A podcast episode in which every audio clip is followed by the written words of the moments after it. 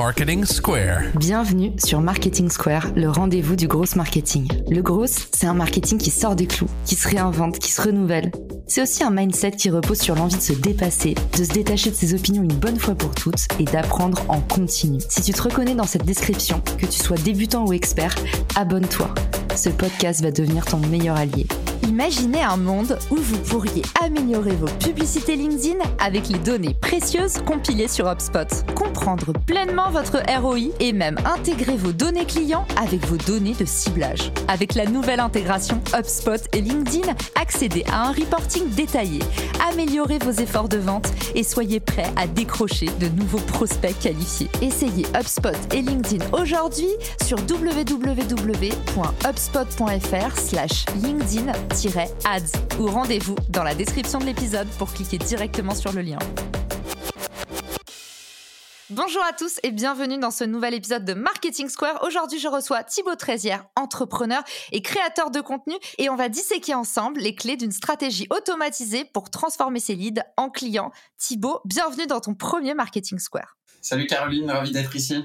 Eh ben, t'étais déjà venue euh, au Square pour enregistrer, donc ça me fait très plaisir que tu passes à ton tour dans mon podcast. Aujourd'hui, c'est une méthode un peu pratique qui s'adresse à tous les entrepreneurs, tous les marketeurs. Est-ce qu'il y a des exceptions à la méthode que tu vas nous dévoiler aujourd'hui? Bah, Je pense pas, parce que je pense qu'on peut faire des stratégies automatisées euh, aussi bien quand on est un, un solopreneur qu'une TPE-PME ou un grand groupe. Je ne pense pas que ça change quelque chose. Ok, donc là c'est une méthode en plus qui est non technique. Hein. On va parler de CRM, qui sont des outils qu'on utilise habituellement pour pouvoir agréger les données de ses clients, voir un peu euh, qui se balade sur son site, tout ça. Mais de 0 à 77 ans, on peut quand même appliquer cette méthode. Vous allez voir, c'est facile, c'est simple. Et quels sont les résultats à en attendre, Thibaut bah, Le CRM, je trouve que c'est une bonne tactique aujourd'hui pour faire de l'acquisition de prospects, puisque depuis toujours, on a plutôt tendance en fait à mettre la pub sous les yeux de quelqu'un et à lui dire achète. Aujourd'hui, il faut être un peu plus subtil. Je recommande beaucoup des stratégies de lead magnet où euh, on va offrir un cadeau, un guide qui peut s'appeler par exemple les cinq étapes pour arriver à faire ceci, cinq hacks euh, pour obtenir plus de résultats euh, sur telle ou telle chose.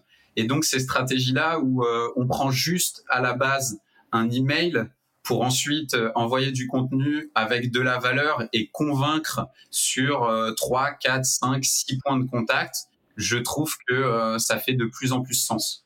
Alors ce mot, cette expression apporter de la valeur, moi j'ai toujours trouvé que c'était un peu nébuleux. Comment est-ce qu'on sait ce qui apporte de la valeur à nos clients? Thibaut, toi comment tu fais ton audit pour comprendre en fait quel est le contenu idéal qui va te générer justement un maximum de leads qui va faire cliquer ton client idéal? J'utilise souvent l'approche du contenu éducationnel où j'essaye vraiment euh, d'expliquer au maximum les problèmes que mon produit permet de régler pour trouver des idées de sujets pour parler de son produit, je pense que dresser une liste euh, des points forts et des points faibles, ça peut être intéressant d'expliquer en, trois points forts et trois points faibles en quoi on est différent par rapport aux autres et euh, quels sont les trois principaux problèmes que l'on peut euh, régler si on achète son produit. Donc toi, tu dresses les trois principaux problèmes et tu tournes autour de ça et en fait, le livre blanc répond typiquement à l'un des problèmes. C'est un peu ça. Il peut répondre à l'un des problèmes ou alors on peut répondre à, plusieurs problèmes. Dans le livre blanc, j'essaye de pointer les douleurs que peut ressentir le client et montrer que euh, mon produit va le soulager de ses douleurs, va euh, lui permettre euh, de pouvoir régler ses problèmes simplement, facilement et rapidement. Moi, un petit outil que j'utilise, que je trouve pas mal, c'est Answer the Public. Tu as aussi euh, Answer Socrate, qui sont deux sites que je vous indiquerai dans la description de l'épisode, qui permettent, à partir d'une thématique donnée, par exemple, si je tape partenariat, parce que je travaille dans le partenariat, ou Thibaut dans euh, la prospection, qui vont nous permettre de trouver toutes les recherches corollaires qui sont tapées sur Google. C'est un petit peu euh, l'extension de, vous savez, quand vous tapez dans la barre de recherche Google, on vous met autre recherche ça, déjà, j'ai toujours trouvé que c'était un super outil gratuit pour aller justement trouver quelles sont les questions les plus fréquentes autour de sa problématique. Ben, en utilisant ces deux sites, vous allez pouvoir démêler un maximum de problématiques de la part de vos clients qui sont tapées dans la barre de recherche de Google. Donc, ça veut dire que c'est tout autant de problématiques qui potentiellement n'ont pas encore trouvé réponse. Donc, à vous de déterminer les exemples de partenariats, comment nouer un bon partenariat, quels sont les différents types de partenariats, quels sont les partenariats éthiques thématiques qui ont eu lieu en 2023, vous allez trouver comme ça tout un tas de questions qui sont communes. Et ça, moi, en général, ça me permet d'identifier des bons titres, des bonnes thématiques pour mes lead magnets. Pour créer mes lead magnets aussi, je vais beaucoup le faire avec ChatGPT. Un exemple euh, de prompt, ça pourrait être au départ de donner le, contexte, dans quel contexte on veut créer le livre blanc. Donc on lui explique que euh, c'est pour euh, générer des prospects via une publicité, par exemple LinkedIn Ads, avec un taux d'engagement, un bon CTR, un bon taux de clic sur sa pub LinkedIn pour qu'on ait un coût de publicité qui soit plus faible. Donc ça, on lui explique l'objectif, le contexte dans lequel on veut créer le, livre blanc. Ensuite, je vais lui poser la question et lui demander de me donner 15, euh, 20 idées de livres blancs que je pourrais créer autour de mon produit. Donc mon produit, je le détaille bien. Donc là, c'est assez simple. Dans le prompt, on met mon produit, deux points, et on détaille euh, bah, son produit, euh, les caractéristiques principales, les problèmes qu'il règle pour que ChatGPT comprenne bien. Autre astuce que j'utilise, je vais copier par exemple le, texte de la page d'accueil de mon site web. Je vais faire un contrôle A sur mon clavier et ensuite je peux le coller dans ChatGPT et lui dire donne-moi une idée de livre blanc à partir de tout le contenu du texte de la page d'accueil de mon site. Et comme ça, ChatGPT va bien comprendre tout votre univers de marque et pouvoir euh, vraiment créer un, livre blanc euh, en partant euh, des caractéristiques précises de votre produit. Effectivement, si votre site convertit hyper bien, bah, c'est le signal que vous pouvez l'utiliser en base. Par contre, si vous avez un site qui convertit pas, c'est que potentiellement votre site est un problème, donc ne l'utilisez pas comme base pour euh, donner euh, des idées à ChatGPT. En tout cas, effectivement, ChatGPT, pareil, va utiliser la data pour pouvoir mieux vous guider et identifier les trous dans la raquette. Donc ça, c'était l'étape numéro 1. Trouver le bon lead magnet pour aller attirer de nouveaux prospects. Et la deuxième étape, du coup, une fois qu'on a son lead magnet, qu'on a fait sa production, en général, on utilise quoi? Canva? Tu utilises quoi pour faire tes e-books? Pour faire les e-books, ouais, je l'ai fait sur Canva, effectivement. Pareil, je vais faire avec ChatGPT. Je vais lui dire, euh, eh bien, euh, voici le texte de la page euh, du lead magnet. Voici le sujet du guide. Et je vais lui dire de me créer au départ un plan de contenu parce que si on lui demande d'écrire tout de suite le livre, ça va pas être euh, terrible. Et j'ai remarqué que du coup, l'outil fonctionnait mieux quand on lui demandait un plan d'abord. Donc, je vais lui demander un plan. Je vais spécifier le, nombre de pages que je veux faire dans mon guide. Donc, je vais dire, par exemple, trouve-moi un plan pour un guide de 10 pages euh, à 4. Et donc là, il va me proposer un plan. Et ensuite, je vais lui dire, par rapport à ce plan, écris-moi le contenu de la page 1 dans un style on va dire, euh, convivial si on veut euh, créer un contenu en montrant qu'on est proche de son audience, ou alors dans un style plus euh, professionnel si on veut avoir une prise de parole un peu plus soutenue. Et ensuite, on va créer des campagnes publicitaires. Donc, par exemple, partons sur LinkedIn. Pour ce faire, je vais aller dans ChatGPT, je vais faire un contrôle A de tout le texte de ma landing page. Aussi, je vais copier le plan du guide, je vais lui donner entre crochets et je vais lui dire à partir du texte de la page lead magnet et du plan de contenu de mon guide, peux-tu imaginer des titres de euh, campagnes publicitaires pour LinkedIn ayant un gros taux de clic ce qu'on appelle le CTR sur les campagnes euh, de pub. Du coup, l'outil va me donner 5, euh, 10 idées de titres de publicité Ensuite, je vais lui demander euh, de me donner euh, une quinzaine d'idées de description pour la publicité. Et pour la partie euh, image, je vais aller le faire soit sur Canva, soit sur Midjourney, mais plus généralement sur Canva, puisque là, les outils en IA vont être moins adaptés pour faire une ambiance guide. Et donc sur la création publicitaire, il faut être très direct, il faut pas tourner autour du sujet si on veut euh, acquérir des, des, emails sur notre page de lead magnet, il faut clairement dans la pub dire que on propose le téléchargement d'un guide gratuit et faut pas essayer de donner envie avec euh, des espèces de raccourcis ou de penser que en étant euh, en intéressant le prospect, il va vouloir cliquer pour en savoir plus. Non, faut être très précis. Le titre de la pub, généralement, ça va être euh, télécharge le guide et accède immédiatement. Il faut créer cette euh, impression d'authenticité puisque ce qui va pousser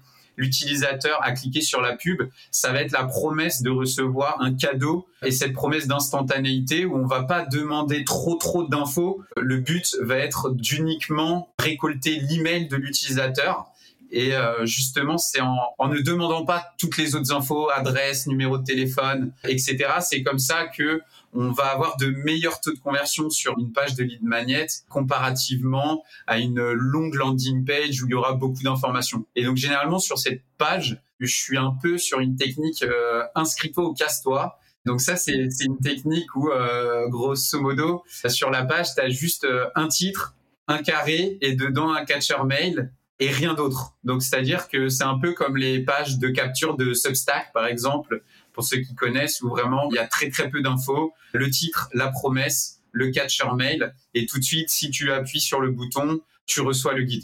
Ok, hyper clair. Donc tu fais peut-être aussi la fameuse technique, un peu Antoine BM, à dire euh, cette formation n'est pas pour toi si, point numéro 1, point numéro 2, point numéro 3. Tu recommandes ça ou pas? Alors ça, c'est plutôt quand je fais des landing pages euh, longues. Il y a deux écoles en fait sur ce type de page de vente de lead magnet. C'est soit tu fais une très très courte, inscris-toi au casse-toi, et soit tu fais une très très longue avec beaucoup d'argus. Et dans ce cas-là, si tu fais une longue, j'ai testé effectivement cette technique et euh, je trouve que ça fonctionne bien aussi, de lister en cinq points les cinq cas sur lesquels euh, le guide ne serait pas intéressant. Et généralement, on essaye un petit peu de titiller l'ego du visiteur en lui disant euh, finalement, euh, si t'es pas hyper motivé, ne donne pas ton email. Cette méthode est réservée aux gens ambitieux.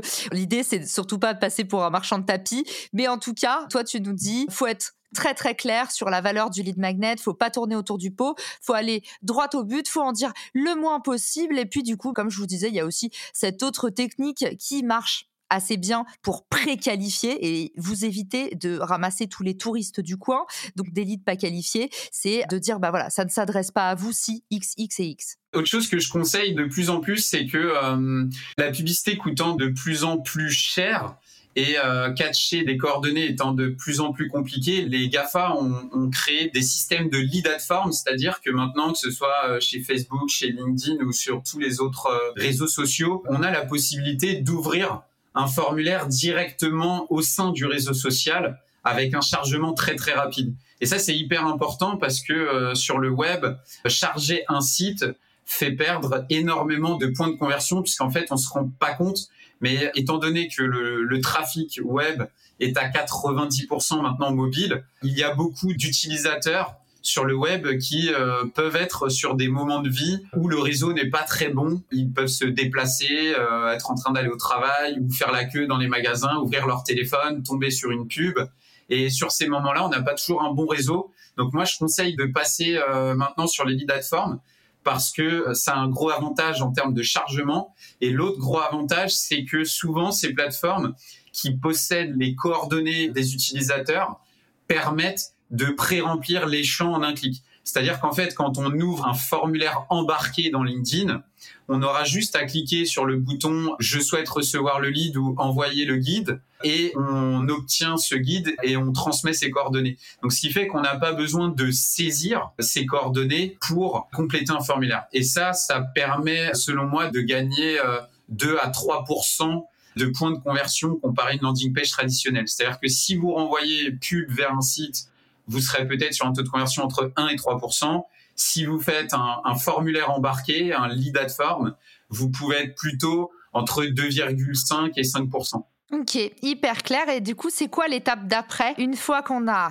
créé, produit son lead magnet, une fois qu'on a créé sa campagne pour le diffuser, est-ce qu'on peut euh, déjà aller siroter un verre en terrasse? Donc l'étape suivante pour moi c'est de lancer un A/B test puisque quand on lance une campagne de pub, généralement moi je vais recommander de lancer trois lignes de campagne publicitaire et de faire donc un ABC test. Quand on lance trois lignes de campagne, il faut que vos approches de lead magnet soient complètement différentes. Moi je vais tester des choses complètement différentes parce que si on teste des choses trop proches, on risque de pas vraiment se rendre compte de si une approche est vraiment gagnante par rapport à une autre.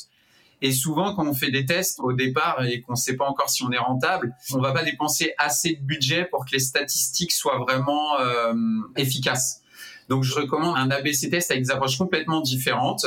Je recommande de faire le test sur à peu près 1000 visiteurs par page. Donc, on va dire test A, on crée une pub, on envoie 1000 visiteurs. On crée une campagne de publicité B qui renvoie vers la page B, on envoie 1000 visiteurs. On crée une troisième campagne de pub C qui renvoie vers un lead magnet, une page C avec 1000 visiteurs. Quand on a acheté 3000 visiteurs, à ce moment-là, on regarde les datas et on mesure le taux de conversion. Et donc, le taux de conversion, c'est simple. Si sur 1000 visiteurs, on a par exemple 10 personnes qui ont converti, on va être sur un taux de conversion de 1%. Si on a 50 visiteurs sur 1000 qui ont converti, on va être sur un taux de conversion de 5%. Et donc, c'est vraiment cette donnée qui va nous permettre de mesurer la performance d'une campagne. En plus des données euh, du CRM qu'on va ensuite plugger avec ces données-là, puisque évidemment, parfois, on peut avoir des leads qui sont pas chers, mais de très mauvaise qualité. Et à l'inverse, on peut avoir des leads beaucoup plus chers, mais euh, dont on se rend compte que le taux de conversion en vente ensuite va être bien meilleur. Et donc, faut faire aussi attention à ne pas toujours faire la course au lead le moins cher. Clairement. Et toi, Thibaut, justement, tu as une agence qui fait du contenu, donc tu as un peu le nez dans le moteur là-dessus. Quand on dit cher, pas cher, ça peut sembler un peu absolu comme notion. C'est quoi les fourchettes moyennes que tu observes, grosso modo hein, Parce que ça dépend encore une fois, et tu nous as dit en plus, ça dépend de la qualité du lead, mais qu'est-ce que tu peux observer en moyenne sur euh, les campagnes que tu lances? Moi, historiquement, sur mon métier d'agence, donc nous, on faisait vraiment euh, pub, euh, page de vente, on essayait de vendre directement. Et maintenant, du coup, je suis complètement sur euh, ces techniques de lead magnet. Ce que je remarque qui fonctionne assez bien en ce moment, au-delà des, livres blancs, ce sont des pages où en fait, on offre une vidéo gratuite. Et donc, en fait, on met une, une photo, une screenshot d'une, d'une vidéo de présentation de son produit ou de son service. On va dire tout simplement à l'utilisateur, donc c'est image, je mets trois, quatre bullet points avec les informations principales que la personne va apprendre si elle me donne son mail et que je lui envoie la vidéo. Et donc la personne, euh, elle donne son mail et automatiquement, je vais envoyer un mail en lui envoyant une vidéo gratuite par email entre 10 euh, et 20 minutes. Et en fait, l'intérêt, c'est que quand la personne, elle est sur un réseau social, elle a souvent un taux d'attention qui est hyper faible puisque sur le mobile, le taux d'attention moyen, il va être de 6 secondes, alors que quand elle remplit un lead magnet, et qu'on lui envoie un mail, quand elle est sortie de ce réseau social et qu'elle est vraiment sur son application de mail, on va pouvoir obtenir beaucoup plus d'attention. Et donc pour moi, c'est le bon moment pour euh, lui présenter son service en vidéo. Offrir une vidéo est une technique en ce moment euh, qui fonctionne bien. En termes de prix, sur ces techniques euh, de vidéo offerte, on peut être sur des coûts par lead entre, on va dire, 50 centimes le lead et 10 euros. Et sur des guides, on va être à peu près aussi dans les mêmes prix. Euh, en fait, l'approche j'offre une vidéo ou j'offre un guide ou euh, autre chose, des conseils, ça va vraiment dépendre là de votre industrie, de votre produit et de votre thématique il n'y a pas vraiment de recette miracle. Et plus en général votre lead magnet est appétissant, offre de la valeur, vous avez investi dessus, il y a un beau branding, plus en général le coût d'acquisition il baisse parce que votre contenu fait la différence, donc les gens se jettent dessus.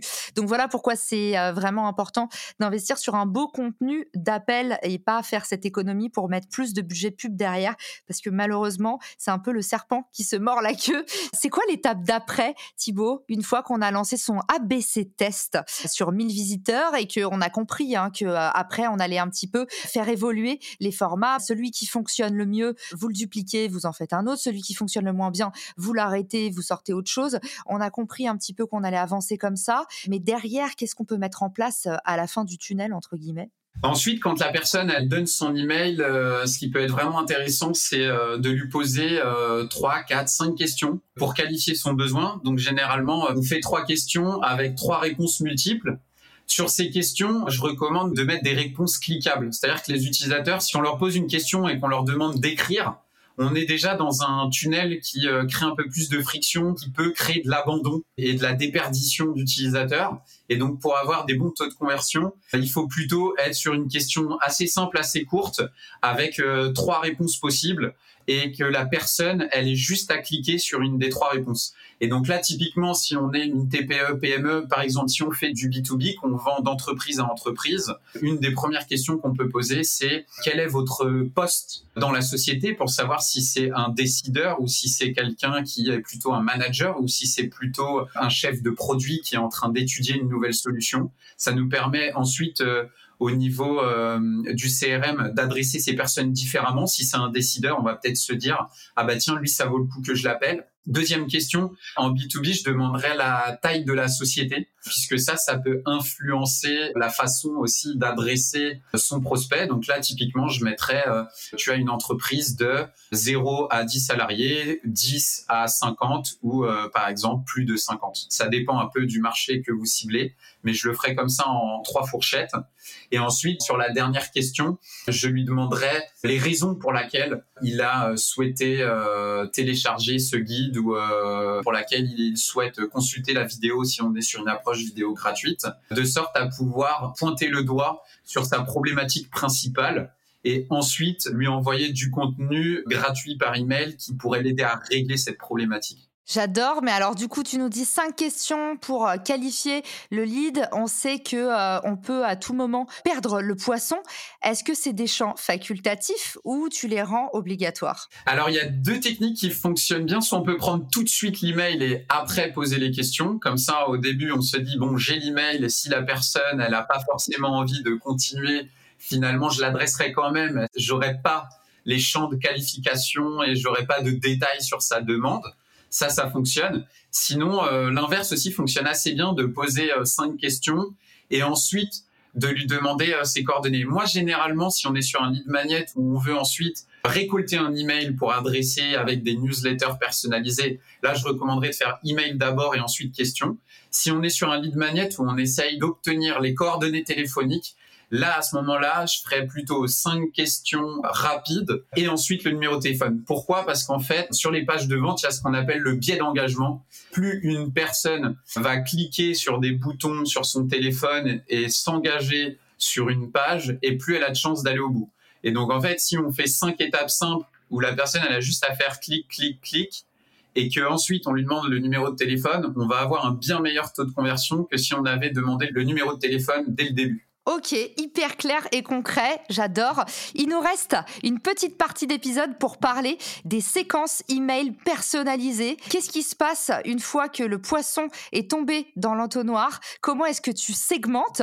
Et comment est-ce que tu produis ces 10 copies différentes d'emails qui adressent du coup, on imagine, des personas différents selon les réponses qu'ils ont données aux cinq questions dont tu nous as parlé. C'est bien ça? C'est ça. Donc je les rentre dans un CRM, les personnes qui ont complété le, le lead magnet et donc ensuite, j'appose des tags en fonction des réponses qu'ils ont eues sur mes trois ou cinq euh, questions après avoir donné leur email, tout simplement. Ça, c'est facile à faire ou pas? Oui, oui, il suffit de créer une automation dans son CRM et de dire euh, toutes les personnes qui ont euh, cliqué sur la réponse A de la question 1 sont taguées avec le tag, par exemple, petite entreprise, si on était sur euh, la question des tailles d'entreprise. Génial. Donc, on a compris. En gros, on pose des étiquettes, des automatisations toutes simples que vous pouvez faire à l'intérieur du processeur. Et puis ensuite, place à la rédaction. Et là, Thibaut aiguise sa plus belle plume. ChatGPT, plus précisément, puisque je trouve que ChatGPT est très, très bon sur la rédaction des emails.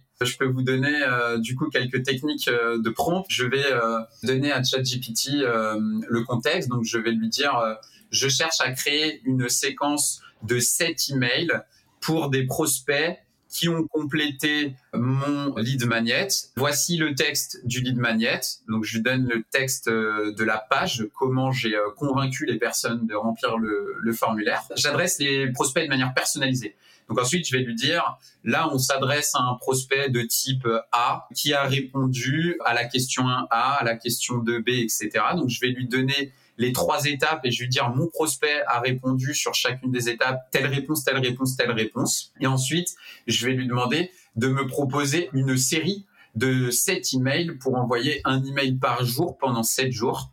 Et je vais lui dire, tu es un copywriter expérimenté depuis 20 ans en email marketing. Et là, il va me donner un plan de 7 jours d'email. Et ensuite, une fois qu'il m'a répondu, je vais lui dire maintenant, écris-moi le mail numéro 1. Ensuite, je le copie-colle dans le CRM. Maintenant, grâce à cet outil, j'arrive en l'espace de euh, une heure, je peux créer une séquence de 30 jours assez facilement. Donc en fait, même si on a plusieurs étiquettes en une bonne grosse journée de 8 heures, on peut euh, faire des séquences euh, sur 10, euh, 15 scénarios clients et les adresser une fois par jour pendant 30 jours. Historiquement, j'écrivais les, séquences mail à la main Et donc en fait, je trouve que le CRM redevient encore plus efficace avec ChatGPT, puisque la barrière numéro un, c'était vraiment la rédaction du contenu des emails. Et cette euh, barrière a un peu sauté. Bon là, je vous parle pas des vieilles entreprises qui sont encore en train de payer 600 euros la rédaction d'un email HTML. Là, par rapport à ces entreprises-là, si vous adoptez des outils comme ChatGPT et un CRM simple d'utilisation, vous pourrez aller vraiment euh, beaucoup plus loin, beaucoup plus vite avec un coût quasiment de, zéro. Ok, ça tire à balles réelles et on arrive au dernier point, le scoring et on finira la méthode là-dessus. Qu'est-ce que ça signifie, Thibaut, ce terme un peu barbare, le scoring? Alors le scoring, c'est le fait de définir un, score à chacun de ses prospects. Donc on peut par exemple se dire, euh, on va partir sur une segmentation simple, on va dire qu'il y a des prospects froids, des prospects euh, mi-chauds et des prospects chauds, par exemple. On va les classifier en trois parties et on va dire par exemple que le prospect froid, c'est un prospect qui euh, a, par exemple, euh, ouvert euh, sur une séquence de 30 emails qui n'a ouvert que 3 emails. Donc lui, on se dit, il n'est pas très chaud, il lit pas trop nos contenus, il s'engage pas vraiment avec les contenus emails qu'on envoie via le CRM. Donc là, on se dit, il a ouvert que 3 emails, c'est pas terrible. Si sur une séquence, par exemple, de où on adresse le prospect pendant 30 jours avec 30 emails, le prospect en a ouvert 15, Là, on se dit, ah, il est mi-chaud, il commence à comprendre notre produit, à connaître euh, les problèmes que l'on peut régler. Et ensuite, le troisième scoring, c'est le prospect chaud. Là, c'est vraiment euh, quelqu'un sur 30 euh, emails, par exemple, qui aurait ouvert 20 emails et qui aurait cliqué dans l'email une dizaine de fois sur des liens. Donc ça, c'est pour définir l'approche globale. Et ensuite, pour rentrer un peu plus dans le détail, en fait, le scoring, c'est le fait d'assigner à une action un point. Donc on va dire si la personne euh, ouvre un mail, c'est un point. Si la personne euh, clique dans un email, ça vaut trois points parce qu'un clic dans un email, c'est valorisé puisque en moyenne, il n'y a que 2 euh, à 3% des ouvreurs d'un email qui vont cliquer sur un lien dans l'email qui redirige potentiellement sur votre e-commerce derrière ou sur euh, la vente de votre produit.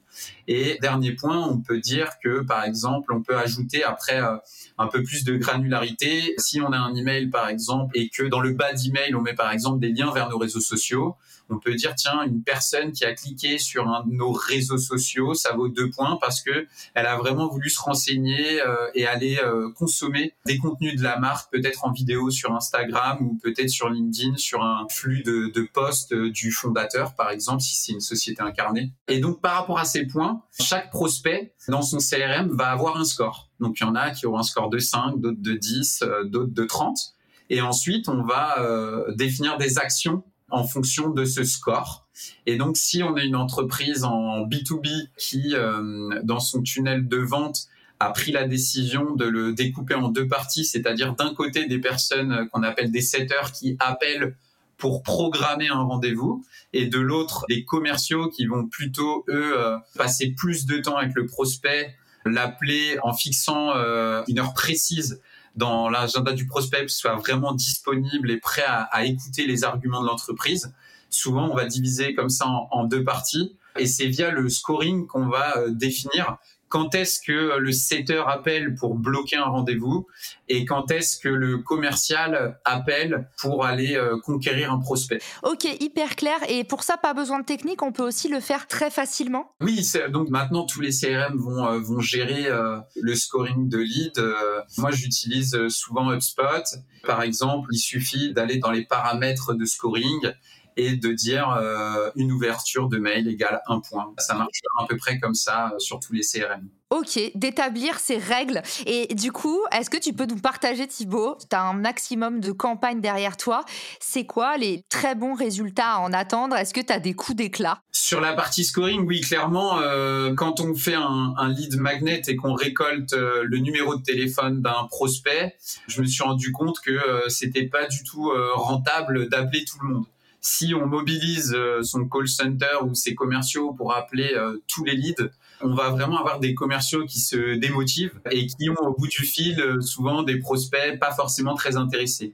À l'inverse, si on met en place ce système de scoring et que on, appelle seulement une fois qu'on est certain que le prospect a déjà ouvert le mail sur les valeurs de marque, le mail sur la présentation de l'offre ou le mail sur euh, l'offre euh, promotionnelle du moment, on sait que les commerciaux vont être beaucoup plus motivés et avoir des, des prospects euh, beaucoup plus intentionnistes, prêts à passer à l'action sur le produit.